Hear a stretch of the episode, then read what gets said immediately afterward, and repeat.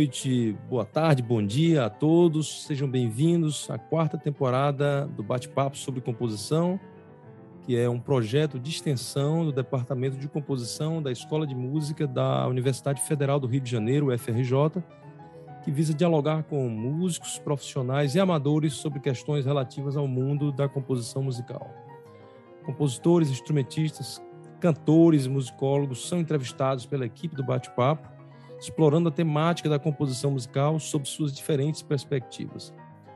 O projeto propõe travar esse diálogo com músicos de diversas vertentes, tanto da música de concerto, do jazz, da MPB, sem restrição estética ou geográfica. Os vídeos dos bate-papos dos três anos anteriores, de 2020 a 2022, estão disponíveis no nosso canal do YouTube. Inscreva-se e ative o sininho para receber notificações sobre os próximos programas. A equipe que realiza esse projeto, formada por mim, Liduíno Pitombeira, e pelo professor Ian Wagner. Hoje nós temos a honra de receber a compositora e multi-instrumentista Léa Freire para falar sobre sua obra, suas atividades e apresentações, shows, sobre suas perspectivas no, no âmbito da composição. Esse programa está sendo gravado hoje, 18 de julho de 2023, com transmissão para o dia 25 de julho de 2023, às 18 horas.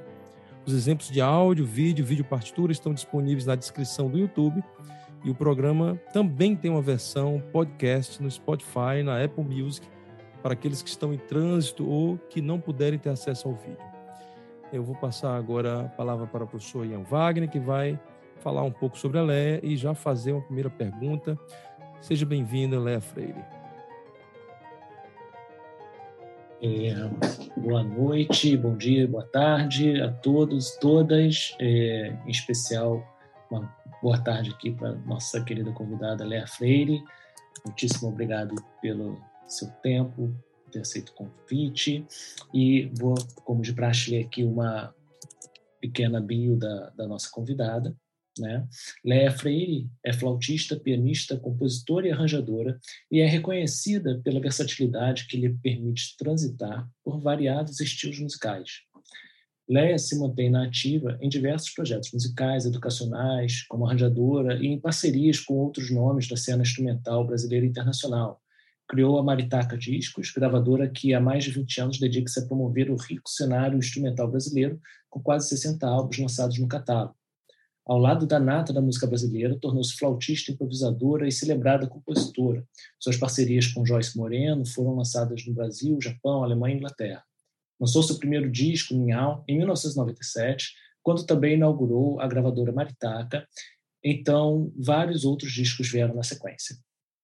Trombonista Bucato, lançou dois, dois CDs, Antologia da Canção Brasileira 1 e 2, premiado como melhor disco e melhor show, Fundou o grupo Vento em Madeira em 2009, com o qual gravou três CDs. Gravou o CD Water Bikes na Dinamarca. Lançou três CDs com Hamilton Godoy, sendo o mais recente Novos Caminhos, também com o saxofonista e clarinetista norte-americano Harvey Weinapal, uh, formado, formando o Sansão Trio.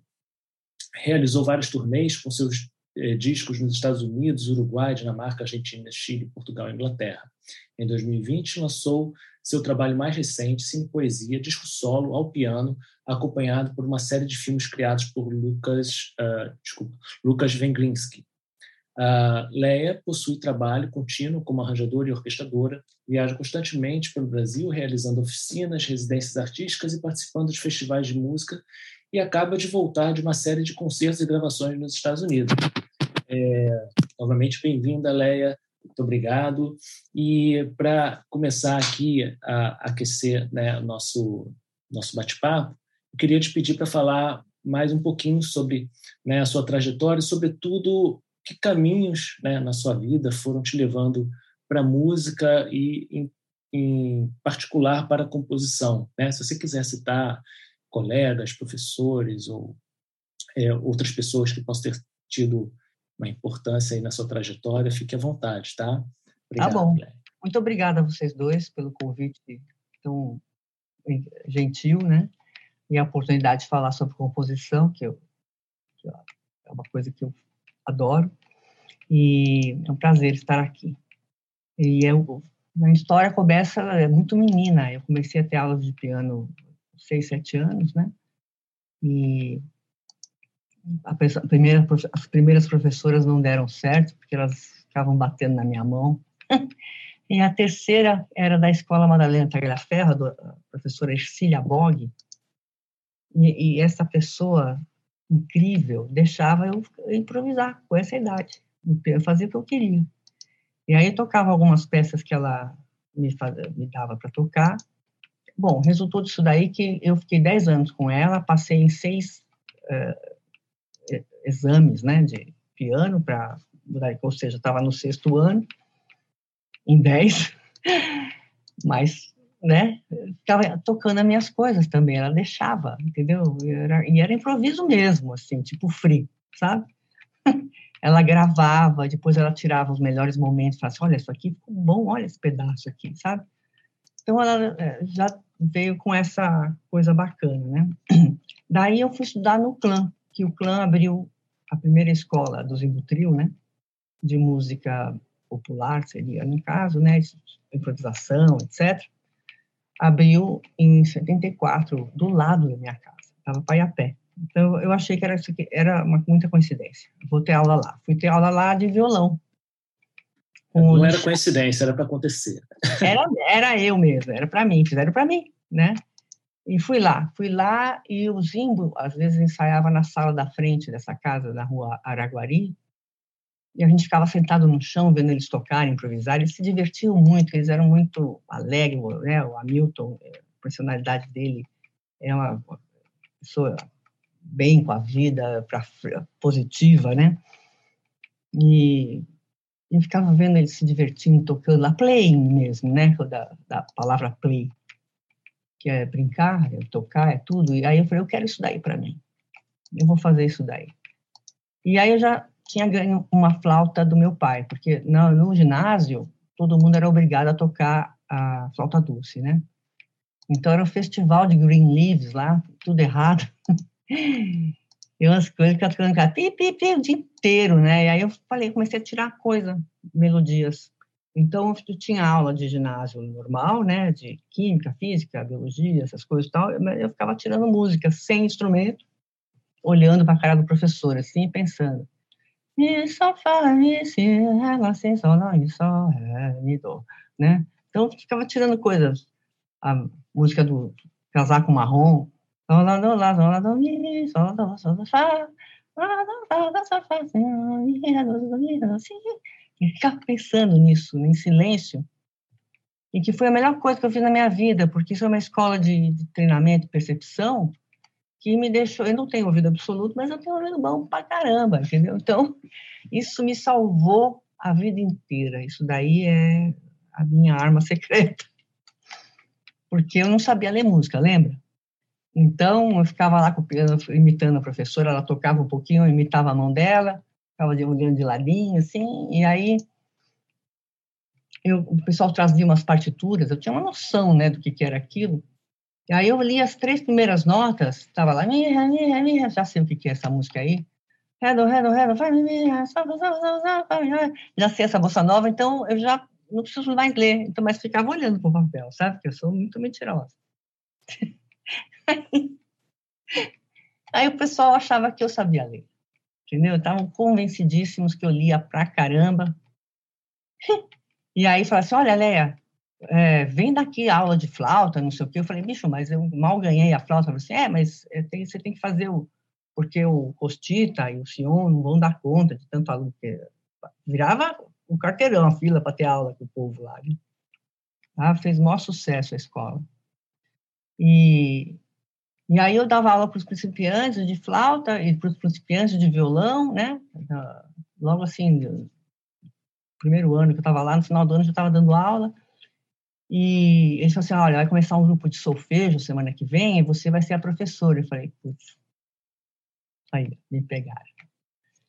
Aí o, o, o, João Godoy, que é o tio do Hamilton Godoy, ele estava com o método lá, sobrando, passando por aí. O que, que é isso aí? Não, é que senhora da divisão, em vez de você dividir, você soma, né? Aquilo me salvou. Porque aí você ficava, tá, tá, tá, pegava aquele grupo de quatro semicolcheias e ia somando. Tá, tá, tá, tá, tá, tá, tá, tá, né? E aquilo fez sentido para mim, e aí eu peguei o Bona com o pessoal que não sabia ler e fui do comecinho até o fim, né, do, um povo. Então aí eu cantava o Bona inteiro. lá, lá, lá, pronto. E aí comecei a ler que nem louca. É uma coisa boa, mas não é uma coisa ruim. Porque aí todo mundo achava que, porque eu sabia ler, eu, eu só tocava coisas difíceis. Então, eu enchia de nota aquele negócio com as coisas impossíveis, para flauta, né? E dava tudo eu, sabe? Aí, escreve para mim a minha música, porque eu não sei, sabe assim? Você vira o ghostwriter da população dos músicos de São Paulo, né? Falei, quer saber de uma coisa? Eu não sei mais ler, né? E aí me recusava, partitura nenhuma, não vem. Ah, toca aí que eu vou atrás, né? E, e isso também foi muito bom. Mais sorte ainda, conheceu Arismar do Espírito Santo e o Filó Machado, são dois loucos que nunca fazem a mesma harmonia, o filó nem sequer a mesma música. Então, é risco total, né? Então, você nunca sabe que tom que vai ser, não tem problema nenhum. E para mim isso daí é maravilhoso, adoro. Tem gente que odeia, eu adoro. E aí o negócio era improvisar. Sempre foi, para mim vai ser sempre o lance da improvisação, da criação, composição. Para mim, é, improvisação é composição ao vivo. Meu negócio não é fazer ficar fazendo escalas do Thesaurus of Scale, ou aqueles clichês que você todo mundo tem, pá, paralá, pi, paralá, pi, todo mundo faz isso aí, essas coisas assim. Eu quero fazer a melodia que está na minha cabeça. E para isso tem que ter percepção, né? Então você chega na roda de choro, você sabe que tom que tá, nem interessa se você conhece ou não o choro. Você prestar atenção na harmonia, você fica improvisando naquilo ali e tchau, né? E, e se vira. Então essa é essa é a minha arma secreta e com isso que eu vivi. Eu não sou virtuosa, eu não tenho a rainha das velocidades. Até cheguei a tocar coisas muito difíceis no começo dos 20 anos, né? E é isso. Então, eu estudei bastante instrumentos variados, cantei em coral dos 15 aos 30 anos, é, um repertório mais louco. Tinha desde música contemporânea tocada com instrumentos é, domésticos, né, com aparelhos domésticos, a enceradeira fugiu. no dia do concerto, fui andando, né? E até as coisas mais, as missas de Handel, essas coisas todas. Né? Então, essa é a minha formação musical. Legal, né? E, e assim, é, me chamou a atenção, né, que você falou, né, sobre sobre a sua relação com o improviso, obviamente, desde cedo, né? E como é que a sua relação assim, eu entendi como foi se desenvolvendo a sua relação com a percepção melódica e tudo mais, mas como é que a percepção harmônica, né, ela se desenvolveu para você, né, sobretudo porque você adotou, né, a partir de um ponto, a flauta como instrumento principal, né, embora você já tivesse tido uma introdução ao piano, como é que isso foi aparecendo? Porque é uma questão para muitos instrumentistas de instrumentos melódicos, né, é o desenvolvimento dessa questão harmônica. Excelente. Né? excelente essa pergunta, porque esse violão que eu fui estudar e dar aula lá foi o que me ensinou harmonia, porque enquanto eu estava fazendo aqueles seis anos de piano, eu não sabia o que era um dó maior. Ninguém nunca, aliás, mencionou esta palavra dó maior, nem menor, nem de outro jeito qualquer. Então, eu fui aprender harmonia no clã e já na maneira do campo harmônico, aquela coisa que já era preparada para você poder improvisar, né? Assim, para quem se preocupa com escala, eu não. Então, é, eu sabia para ensinar para os outros, mas não, não. E aí, é, esse violão, eu comecei a entender como é que tirava a música da harmonia, assim, né? Que é, tem aquelas famosas, o 251, 625, aquelas uh, sequências harmônicas mais comuns. E quando eu entendi que uh, comecei a escutar o baixo, né? Depois da melodia, eu comecei a escutar o baixo, a nota fundamental do acorde, que é o, é o cara que dá nome para o acorde, né? Então, você escuta o baixo, você já tem, assim, já diminuiu muito, né, as suas opções, porque vai ser maior, menor, diminuto, com sétima, não sei o que, você tem quatro, cinco opções ali para aquele acorde, e aí você vai acostumando com o som dos acordes, e aí você já sabe, porque você já tem intimidade, que aquele é um sus, que aquele tem uma quinta aumentada, que aquele tem não sei o que lá, ah, é a dona bemol, não sei o que, então você, tudo isso que parece física quântica, quando você não conhece, começa a fazer, você incorpora. Incorpora é pôr no corpo, né? Então você tem que tocar o instrumento de harmonia para conhecer, eu acho. Né? Tudo aqui que eu falo é o que eu acho, não é regra para ninguém, porque eu não sou guru, entendeu? Então, guru paga pouco e dá muito trabalho. E aí, essa lança, essa lança da harmonia, eu comecei a passar os acordes do violão para o piano, mas aí ficava é, o, o, violão tem menos menos é, recurso, né? O piano você pode expandir a harmonia. E aí eu ia expandindo esses acordes, fazendo coisas no piano, e com esse lance de que eu tinha feito lá, menina, né, de ficar improvisando cluster, eu não, não tenho problema nenhum em errar, sabe? Porque tudo é bem-vindo, assim, né? Então, de repente, você erra e aquilo fica mais bonito do que eu era que era estava antes. E o erro é uma passagem para o novo, né? Se você faz o certo, é uma passagem para o que você já sabe, que é o velho. Então, quando você erra, você vai para o novo, né? E você pode optar por ficar lá ou não, sabe? Então, é sempre uma escolha, você vai escolhendo. Porque o arranjador, o compositor, é, ele é um escolhedor, ele tem que tomar decisões, né? Vou para lá, vou para cá, faço isso, eu faço aquilo. E, o, e, o, e a gama de possibilidades é infinita. Então, tem que ser uma pessoa com, sabe, personalidade para dizer, ah, vai esse aqui, porque senão você vai ficar a vida inteira lucubrando, você vai ser o Fá, o Fá sustenido. Né? Então, você é, pega um, decide, sabe? Você toma decisões. Pode falar. E, então, só, só uma outra curiosidade também sobre ainda esse, esse tópico né, da sua trajetória inicial. É, como é que ocorreu, assim, a, digamos, o, a primeira, as primeiras oportunidades profissionais, para além dessa oportunidade é, ensinando música, né, no hum. clã, depois é, como é que, como instrumentista e improvisadora, compositora, como é que isso foi surgindo para você? Foi assim, né? É, eu tocava muito com o Filó Machado, né? Então a gente tinha esse duo, a gente tocava com a Laide Costa, é, que eu inclusive morei com ela alguns anos, né? E então tinha esse trio que a gente viajava, tem é, histórias maravilhosas sobre esses, essas viagens incríveis, né? A Laide Costa naquele tempo. A Laide agora está fazendo o disco que nem louca, está por aí, né? Está com 86 anos. É maravilhosa. E, e o Filó, ele me apresentou para o dono do, do oh meu Deus, do Jogral, que é o que era a boate da época que fazia tudo, né? Tinha música, tinha vários lugares com música ao vivo a noite inteira. Então tinha três, quatro bandas em cada casa dessas, né? E em muitos é, casos tinha músico que dobrava, tocava em uma, aí saía correndo, tocava da outra. Era uma coisa assim bem bacana, tinha bastante música ao vivo. E aí ele me apresentou para o dono do, do, do Jogral e para o Chorão que tinha lá, né, o Evandro, no bandolim, no regional de choro dele, tocava lá e falava, vem tocar choro com a gente. Então eu tocava aqueles choros todos do Pixinguinha, aquelas coisas, é, mas eu tinha que ler, né, porque flautistas maravilhosos como o Manezinho da Flauta, que ia sempre lá, Carlos Poiares e tal, né, eles tocam dois mil choros, é, um, é uma loucura esse negócio do mundo do choro, né. Mas eu fiquei lá tocando choro com eles e tal, e eles gostavam de mim porque eu improvisava. Então, no meio do choro, se não tivesse aquele negócio mesmo, aí é outro lance. E, e arriscava, e, enfim, eu sempre preferia arriscar do que, é, do que fazer as coisas prontas, escrever, sabe, assim, pra... Depois eu descobri que os grandes improvisadores todos escrevem, assim, né?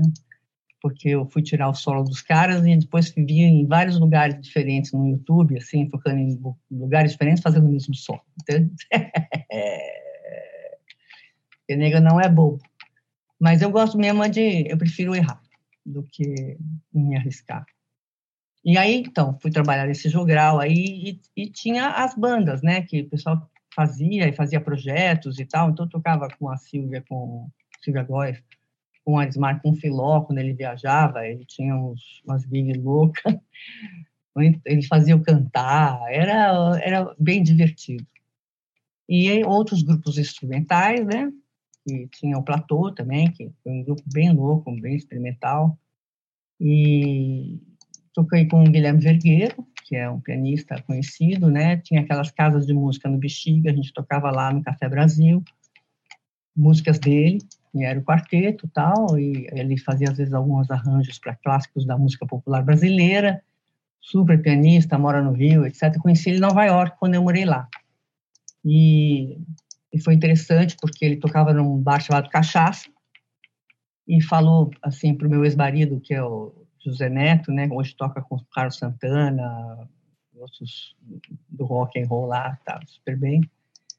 E ele falou assim, ah, vou chamar você. Aí falou para o trompetista, vou chamar você, vou chamar você. Eu falei, e eu? Assim, ah, mas se o Netão tiver, o José Neto, né, tiver trabalhando, eu falei, quer dizer que eu estudei à toa. Porque se ele tiver, se tudo der certo, ele vai estar trabalhando. E eu não. É isso. Ele falou assim, passa amanhã em casa, uma hora, não sei o quê. Aí eu fui e nós fizemos um duo que durou quatro ou cinco anos, tal, gravamos coisas e fizemos programas na TV Cultura aqui de São Paulo, tal, de duo. Então, realmente eu me impus para ele, coitado, ele não teve escolha. Lé, é. é, uma pergunta agora com relação à, à sua rotina de, de composição, né? É, como é que você normalmente compõe? É, você senta no piano, improvisa, ou você pega um papel e, e, sai escrevendo, ou pensa na harmonia primeiro, melodia, ou vai na flauta, assim, por onde começa, ou varia bastante, às vezes pode começar, né? É verdade. Fala para a gente um pouco do processo, assim, é, como, como, Hoje em dia, sim. É, hoje eu já eu compunha muito no violão, né? Teve uma fase, uma, uma, uma fase mais, para um improviso tema, essas músicas foram feitas no violão, porque eu tinha uma atuação limitada no violão, né? Assim, fazia os acordes, tal, isso aqui é levado. Mas então tem pouca coisa já que, que mistura com as outras influências eh, eruditas ou estrangeiras de alguma maneira, que depois aparecem bastante na minha composição, né? Então eu fazia muita coisa no violão. Aí eu passava para o violão, aí do violão para o piano. Aí eu ficava ali e, eu, aí os acordes ganhavam mais amplitude, né? Que você podia, podia abrir aquelas outras coisas, não sei o quê. E aí eu sempre privilegiei o fato da harmonia ser uma coisa horizontal, não é uma coisa que pula, feito sapo vai para lá e para cá, também pode. Mas eu gosto daquelas vozes que vão caminhando e a harmonia vai se modificando meio melodicamente para cada voz e tal, não sei o quê, né? Isso facilita para escrever para orquestra também. Quando você faz uma harmonia que as vozes falam e não são coisas completamente é, loucas, né? Isso. E você já então, faz isso no piano, digamos, com uma é, voz é, aqui, a outra voz piano. lá. Tá. Exatamente, faço isso. Aí passo para o computador, né? Essa primeira história. Aí no computador eu tenho ideias. Estou ouvindo aquilo aí no, Sibelius, sei lá, em qualquer outro software, eu fico enfiando coisas lá dentro. Aí eu tento enfiar essas coisas no piano. Aí dificulta um pouco o piano. Tem umas peças bem difíceis para piano, que tem três, quatro vozes, tudo rolando ao mesmo tempo. E aí vai, vai e volta, vai e volta. Aí tem uma hora que eu abandono, eu falo, chega. Porque senão aquilo não acaba nunca, né? Então eu abandono, eu falo assim, acabei, parei você, next, tá? E aí eu faço a versão final para o software, gravo ali e tal, e se quando puder eu gravo o piano solo isso daí, que a minha ideia agora é ter tudo com piano solo, né? Então, tenho pego coisas antigas dessa fase é, tema, improviso, tema, e colocado, fazer, feito desenvolvimentos também agora, né? Porque agora, acho que eles ficaram peladinhos, e agora tem que dar mais uma roupinha, botar mais um negócio, sabe? Fazer, sei lá, dá vontade de fazer. Eu tenho, agora que eu estou aposentada, né? Não tenho que correr para nada, sabe? Então, eu só faço o que eu quero quando eu quero, se não chover. Eu tô que nem a dona Cotinha lá do... dos Caim, lá do Dorival Caim. Então, eu tô veinha e fico em casa, tem aqui, esse é meu estúdio, né? e tem meus piano, tem baixo, tem bateria. Essa pandemia eu estudei bateria, porque eu acho importante também você manter esse lance, né? Eu acho que é, eu, eu, adoro a música toda. Não tenho esse negócio de prateleira para mim dificulta a minha vida, sabe? Eu gosto de free, eu gosto de série, eu gosto do decafonismo, eu gosto de serialismo, eu gosto de eu gosto dessas coisas novas que estão falando aí de cordas, não sei o quê. Mostra para mim, eu gosto, entendeu? E vou usar de acordo com o meu gosto pessoal, né? Não vou aceitar a regra de ninguém, ninguém manda em mim, eu faço só o que eu quero, né? E é isso. Então, não é para. É, eu tenho uma necessidade visceral com a música. Quando eu fico sem, eu fico doente. Doente de remédio tarja preta. Não é doente gripinho. Então, eu fui no médico e ele deu a receita. Você precisa tocar, precisa isso, precisa aquilo. Escreve. Eu falei, escreve aí. E pendurei no quadro e pus na parede. Entendeu? Porque aí, vixe, eu estou obedecendo meu médico. Sou uma paciente obediente, entendeu? Então, eu quero tocar, eu preciso tocar. Nasci assim. E, então, eu, quando era menina, eu sonhava em ser uma flautista careca. Hoje eu consegui. Mas aí, assim, outra coisa da rotina. Todo dia de manhã, por exemplo, você senta no piano e trabalha por tantas horas e produz algo. É, quando, quando eu estou me sentindo bem, sim. Né? Então, aí vai, e, principalmente quando eu vou escrever, é os dias que rende mais, né? Porque a coisa vai desandando, que você vai e volta, né? Senta aqui no computador e vê aquilo tocando, tem aquela ideia, escreve outra ideia, aí vai volta para o piano. Dá para tocar isso? sabe? Porque também às vezes não dá, né? Às vezes você inventa demais para a cabeça. Então aí você faz milhões de decisões, substituições, isso aqui.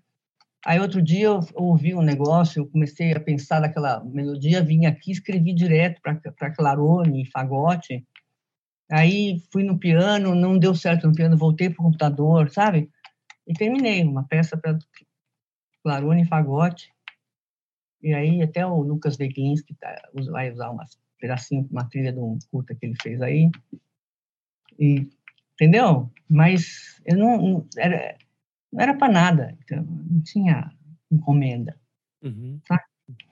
Então, às vezes eu faço por, encomenda, eu escrevi para a NFA, a NFA agora que é esse encontro né, de flautistas aí que vai ter em, em agosto, né, de dia 3 a 6 de agosto, agora em Phoenix, lá no, no Arizona, onde eu vou ser a grande homenageada, muito honrada, né? Então, Parabéns tocar... pela homenagem. Obrigada, obrigada. Fala um pouco mais sobre isso aí. Você vai sair na capa da revista Flutista? Tá, é, tem uma revista da NFA, que é National Flute Association, que se chama The Flutist, né? E eu sou a capa, o principal artigo da revista sou eu, minhas coisas tal, escrito pela Jane Lenoir, que é uma flautista americana também renomada e que toca minhas coisas também já, e que foi a primeira pessoa que me levou para os Estados Unidos, né, já em 2016, para você ter uma ideia como é recente.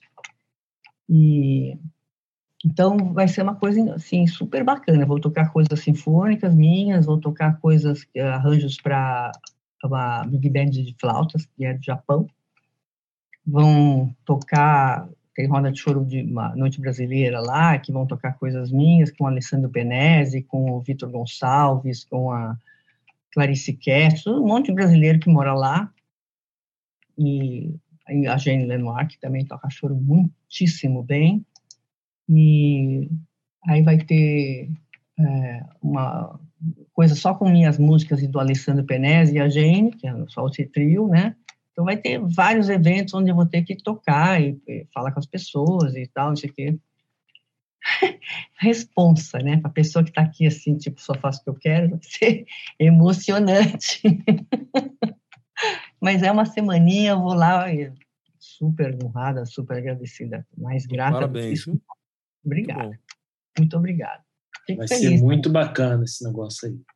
É, porque inclusive tem um filme, né, que o Lucas Veglinsky fez sobre mim, que chama Música Natureza.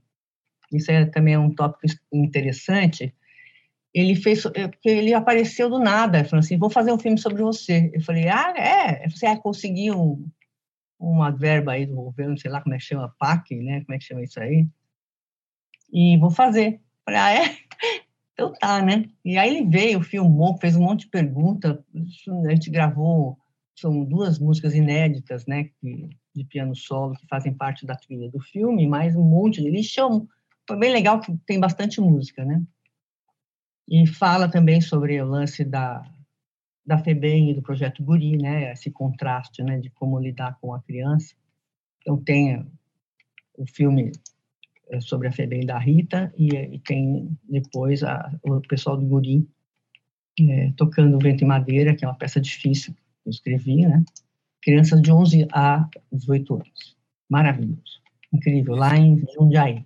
E esse filme está disponível? Vai ser lançado? Foi lançado? É, tá, vai, tá fazendo circuito de festivais, né? Então já ganhou nove prêmios internacionais na Alemanha, Itália, é, Japão, Estados Unidos, é, vai, you name it, né? Vai, ganhou um monte de prêmio, que o Lucas é um excelente diretor, inclusive ele que fez o filme sobre o Zé, né, do Oficina, da Celso, que vai ter essa pré-estreia agora, porque o filme está pronto e, e aconteceu essa tragédia, né, e aí vai ter esse filme aí, acho que inclusive é no dia que passa isso aqui né? Acho que, acho que é por aí.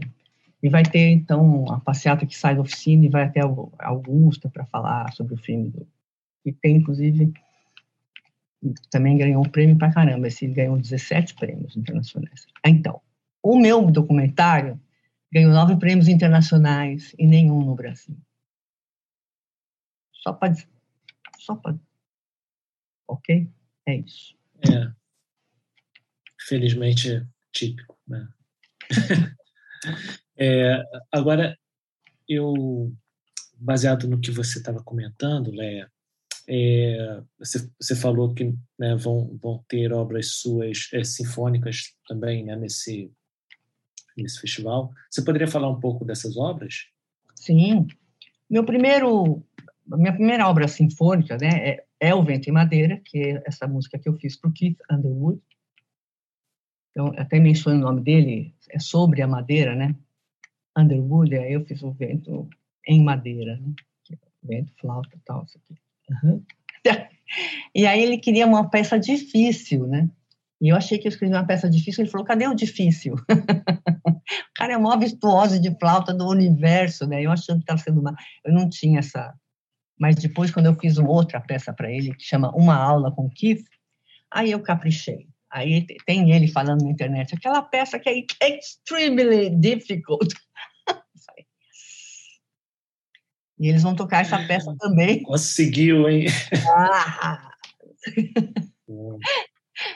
Aí, e, não, e eu peguei das coisas que ele faz. A gente fez alguns vídeos, né, para uma aula dele, né, que ele tem várias técnicas, não sei o que. Eu botei essas técnicas no meio. Tem uma, tem um enredo essa peça, né, que é o flautista obcecado, obsessivo, e a pianista mal-humorada. Então, no meio de tudo, ele faz as bolinhas de, de, de ping-pong, aqueles exercícios respiratórios loucos tal, né? Ele para no meio da peça e a pianista tem que ficar esperando ele decidir, voltar tal. Né? Então, ela liga para ele, se ele não vai começar a peça, ela liga pelo celular. Eles estão tocando do lado, ela, pi, pi, pi, vamos começar? Então, tem um enredo, assim, né? No fim, ela vai embora, abandona e ele fica lá fazendo exercício. Bom, onde eu estava? Se perdi em mim. ai, ai. É, eu tinha perguntado sobre as suas peças sinfônicas, de modo então, geral, né? É, e eu não fiz curso de orquestração. Eu não, não, sou, não sou da academia, então, mas eu fui muito em concerto de orquestra, muito, na minha infância todinha. E cantei com orquestra, né? Aquelas missas todas de Schumann, de Handel, de todo mundo. E a gente cantava com orquestra, com, né?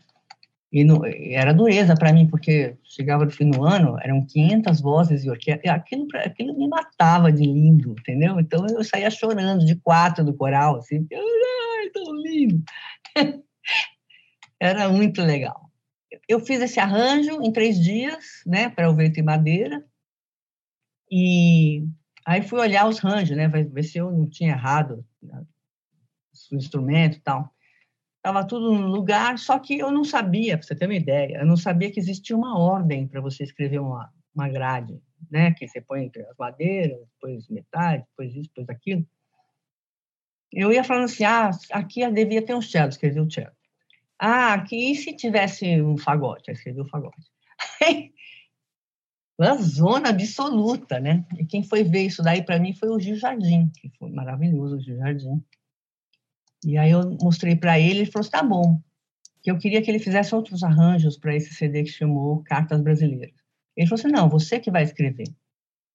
Então eu peguei uma suíte de valsas que eu tinha feito, né? Uma valsa, três valsas brasileiras e fiz arranjo para essas três valsas, né? Assim, orquestrações, cara de sinfônica, fiz desenvolvimento, escrevi outros pedaços, tal, né? Ficou aquela coisa. E tudo soou, bicho, deu tudo certo. Foi, né? Não que fosse uma grande orquestradora e tal, não sei o quê, porque isso daí não tem fim, tem gente muito melhor que eu, nossa, nem se fala. Eu sou rebelde. O pessoal fala que parecia com o Vila Lobos porque ele tinha muitos uníssonos, né, que juntava as coisas das pessoas. É. Mas não, não é bem o caso, mas enfim, né? Aí eu fiz isso daí, então, ultimamente, o que, que eu fiz? Eu fiz uh, uma peça sobre o trânsito, né, que eu escrevi uma, uma música que fala sobre o trânsito, que tem bicicleta, que tem caminhão, que tem moto, que tem coisa, que eu só fui pensando nisso daí, escrevi a peça, depois escrevi para é, metais, é, sopros e, e, percussões. Só. Né? E para o Abel Rocha, que é da Orquestra Sinfônica de Santo André, que é uma orquestra maravilhosa, adoro. E eles, eles são bons de encarar a encrenca. eles encaram as encrencas lá, não tem problema nenhum. E fiz também um, um concerto com a OCAN, que é a orquestra da USP, na Sala São Paulo, agora em outubro passado, uma hora só de minha música, né? Então tinha vários arranjos lá, inclusive o um novo para uma, uma, peça que se chama é, dos sinos, como é que é? A coisa ficou russa, porque tem é uma que eu tentei fazer uma coisa russa, ouvindo lá os meninos da orquestra lá tocando como é que era aquilo? Era nossa, bicho, eu tô bem velho. Enfim, tem a orquestra Simão Bolívar, né? Aqueles meninos pequenos lá tocando umas coisas russas lá, é bom pra caramba. E eu fui tentar fazer aquilo, mas virou uma. Em três segundos virou uma marcha rancho em três. Aí, mas tem uns sinos, né? Tem uns harmônicos no começo, louco lá, e até o Hamilton analisou, falou assim, isso aqui é um harmônico, porque tem um grau tal, não sei o que tal. Eu para mim, eu queria fazer o sino e aquilo soava que nem sino. Então, eu fiz esse arranjo também inédito, tá para lá. Então, eu devo ter, assim, sei lá, 15 a 20 arranjos sinfônicos, né, orquestrações, que eu fiz para diferentes músicas, mas sempre é, para mim. E tem mais algumas coisas que eu fiz com Fábio, Ferron, Fábio Peron, por exemplo, quando ele tocou com a Escrata Piracicaba. Eu fiz, acho que, quatro peças para eles lá também orquestrei a música do Fábio Peron para eles tocar. Eu gostei muito de fazer e tal, né? Mas, assim, fora isso, eu escrevo para mim, sabe? Porque, né, estando aposentada, você não tem que ficar com estresse de prazo, né? Que, que é, é bom, né? Porque você acaba que você produz, né? Mas eu tô, eu tô cansada. Não, eu entendo e é interessante você falar essa coisa do prazo, né? acho que foi o Edu Lobo que falou uma vez, né, que esse compositor é, trabalha melhor quando tem prazo, porque se deixar, o compositor fica enrolando, vai, enrolando. acha que tem que mudar alguma coisa, né? É, não, pega, pega aquela flanela e fica lustrando aquela maçã para sempre, né, bicho? Não, mais para cá, mais para lá. Exatamente. Você bota um prazo, pronto, resolve, resolve isso, acabou. é, é, agora ótimo é inimigo do bom, né? Exatamente, exatamente. E eu estava aqui pensando numa, numa outra questão é, em relação à sua, digamos, a, a maneira com a qual você você é, concebe a sua estética, as suas estéticas né, musicais. É, você falou né, que, que gosta né, de diversos, uh, diversas técnicas e estéticas musicais uhum. diferentes, e você eventualmente se inspira em algumas delas, né? É, e como como que você hoje, né? Você talvez consiga ter uma, uma visão um pouco da, da sua trajetória, assim, desse, desse aspecto mais estético, né? Como que você enxerga que essas influências que você foi de alguma maneira selecionando ou foram afetando você, como que você enxerga isso ao longo da, da sua carreira? Eu fui muito pelo que eu gosto, né? O que me faz feliz, né? Eu preciso me emocionar com aquilo ali. A harmonia tem que me surpreender, né? Não pode ser aquela coisa eu, a coisa mântrica me cansa rapidamente, né? Então, eu tenho que ter momentos mântricos, sim, mas eles têm que passar, né? Então, tudo o caminhar, eu quero que a coisa ande e que seja, às vezes, surpreendente, às vezes relaxante, aquela coisa yin yang, né? Você morde a sopra, é tenso, é relaxado, você tem que dar, senão eu não quero que a pessoa, fazer a pessoa dormir, nem ficar muito brava, nem ficar muito, sabe assim? Eu quero que ela faça um percurso. Tem, é como um solo. Quando você vai improvisar, é, dentro mesmo da, da padrão jazz de improvisar, você tem um chorus, que é aquela harmonia do tema, né? Ou outra harmonia que escolherem no arranjo. Mas tem aquele pedaço que é o seu, que você ou vai repetir, ou vai ser contínuo, ou whatever, tá? É ali que você tem que desenvolver e você tem que criar dentro disso daí uma, uma ideia, né? Você tem que fazer um enredo, você tem que, sei lá, ou você já sai que nem louco e vai que nem louco até o fim, ou você vai fazer um crescendo e vai depois entregar num diminuendo, que você tem que entregar esse solo, você não pode...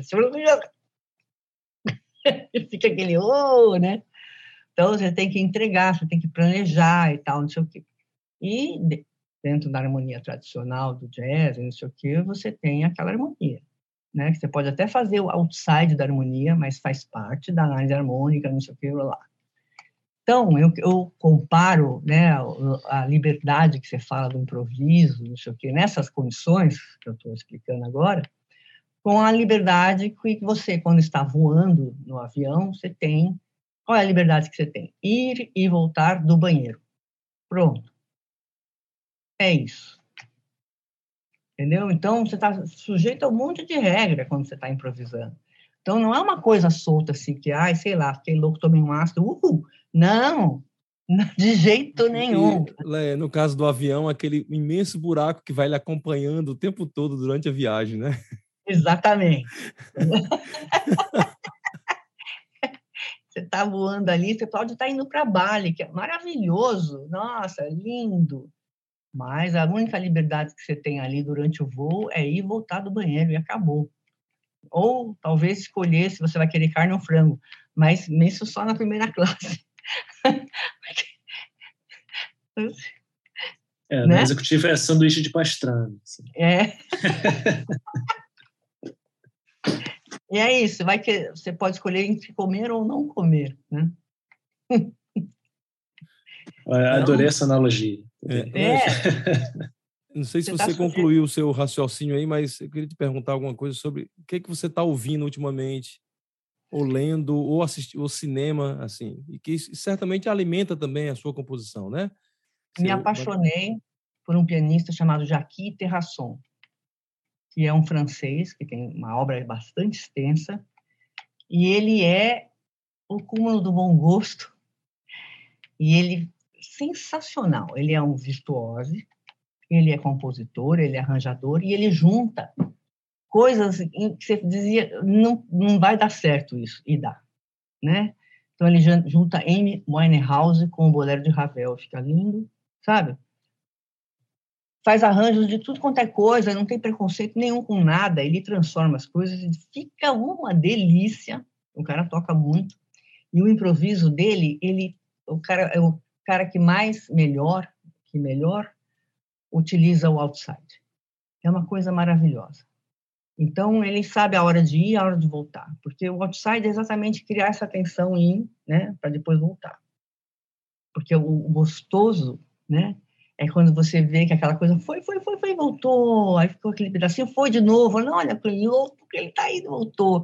Quando ele volta, a endorfina é sensacional, entendeu? Então, ele não fica só no outside, nem só no inside, sabe? Então, e, e ele tem bom gosto para ir voltar. É e, e, desses caras mais antigos, assim, qual é que você... Bill Evans. Bill né? Evans. Né? Ah.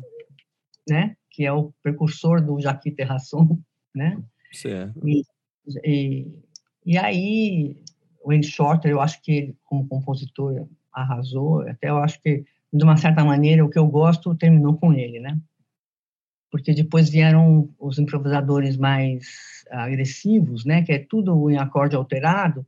Então, o tema era relegado ao quinto plano, podia ser qualquer papum, papum, papum, bora improvisar. Ei, acorde alterado. Então, era uma sequência de acorde alterado e os caras fazendo coisa. O acorde alterado aceita tudo, né? Então não adianta você mudar de acorde alterado, porque fica tudo igual, entendeu? Se você não vai para algum outro tipo de acorde, se é tudo alterado, aí você não, tem novidade nenhuma, aquilo não muda, aquilo é chato, aquilo é, tá, bom dia, bom dia, bom dia, bom dia, bom dia, bom dia. Bom, tem que ter uma conversa, tem que ter um enredo, tem que acontecer alguma coisa, pelo amor de Deus, né? fala aí alguma coisa, conta, sei lá, fui não sei aonde, sei lá, entendeu? Então, e eu acho a música sensacional por causa disso, né? Que você está assistindo do lado de uma pessoa, a pessoa está pensando um enredo e sentindo coisas completamente diferentes de você, que está sentindo outras coisas, pensando outras coisas, você né? é livre, né? É livre. Isso é sensacional. Muito bom. É, eu acho que aqui a gente já pode é, pedir para você falar um pouquinho sobre seus projetos futuros. Você já citou um pouco ali o festival, mas tem CD saindo, tem show pelo Brasil, no exterior, é, aula. Tem aqui o programa que você está gravando, que vai sair dia 25, né? Isso, isso aí. É, mas, assim, projetos futuros para o pessoal que te acompanha, que a gente pode depois colocar lá no YouTube, né? Para quem quiser seguir. E aí você já pode mandar a sua mensagem final para os jovens compositores, compositoras, instrumentistas. E né, já emenda isso aí. Tá bom. Então, meus projetos agora, é, enquanto Maritaca, pessoa jurídica, né? Eu lancei, uh, em parceria com o Felipe Sena, ele lançou Câmara Nova, que é um grupo maravilhoso, inclusive foi premiado na eh, composição né, da Funarte. É, o Felipe com a, a, peça dele e eu com a Turbulenta, a gente foi premiado na Bienal de Composição da Funarte, retrasado, se não me engano.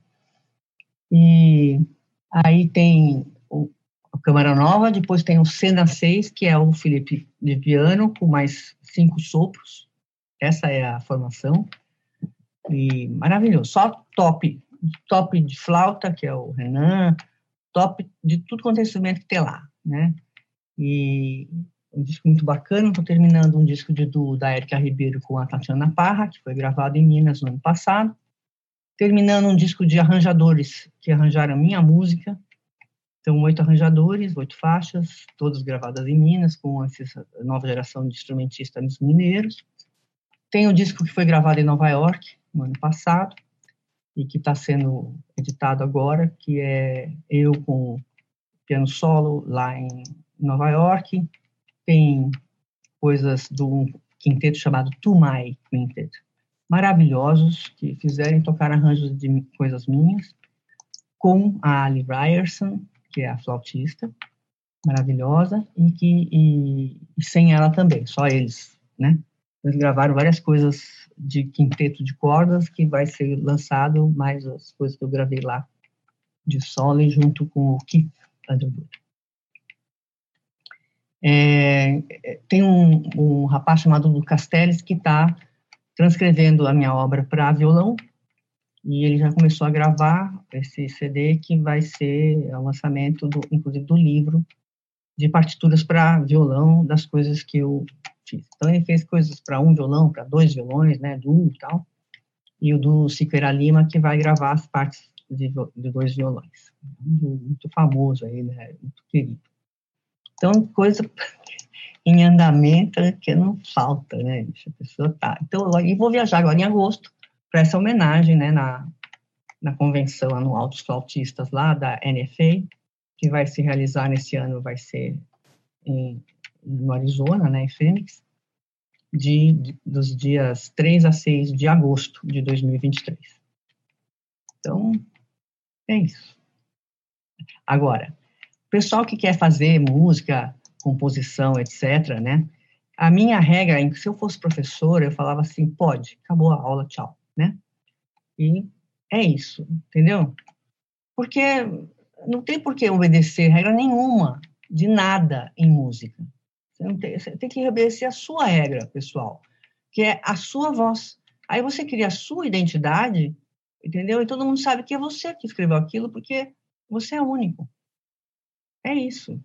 Se você fica querendo ser como fulano, obedecer ao protocolo não sei o que, não sei o que lá, que diz que não pode isso, que pode aquilo, que não sei o que, lá, eu não estou nem aí. Já me classificaram como uma compositora exótica, né? Porque, no caso, eu uso acordes com sétima, sabe? Por que eu vou deixar de usar se é de graça? Tá lá, eu uso quando você entendeu? Qual eu... tivesse que pagar para usar, talvez não usassem, mas enfim. Eu não estou na academia nem fora. Eu tenho muito free na minha música, muito improviso e coisas que acontecem só naquela hora. E mais moderno que isso, não sei, desconfio que, né? Então, eu não, não tenho é, a ambição de ser classificada, pelo amor de Deus, não me classifiquem. E, mas se, eu, se for chamar de exótica, eu escrevo uma peça chamada exótica. Entendeu? Eu faço questão. Adoro. Quem exótica, falou que eu sou? Ex-hífen ótica, né? É, não. E, não, é, não, moderninho assim. E traço exótica.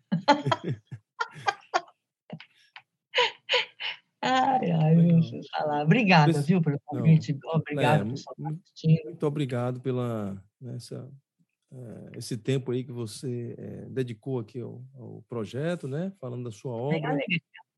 E eu queria agradecer, então, a todos que estão escutando agora, né? Que estão vendo e escutando agora. Tem os links embaixo sobre a obra da Leia, uma obra, uma obra extensa, né? Eu conheci a Leia através do meu amigo Heriberto Porto, flautista também, que é, eles estiveram também aqui na Unirio é, ano passado, né? Tem um encontro de flautas aí maravilhoso. Pois é, exatamente. Que a Leia tocou piano, tocou. Foi mais piano que você tocou, né? Era piano.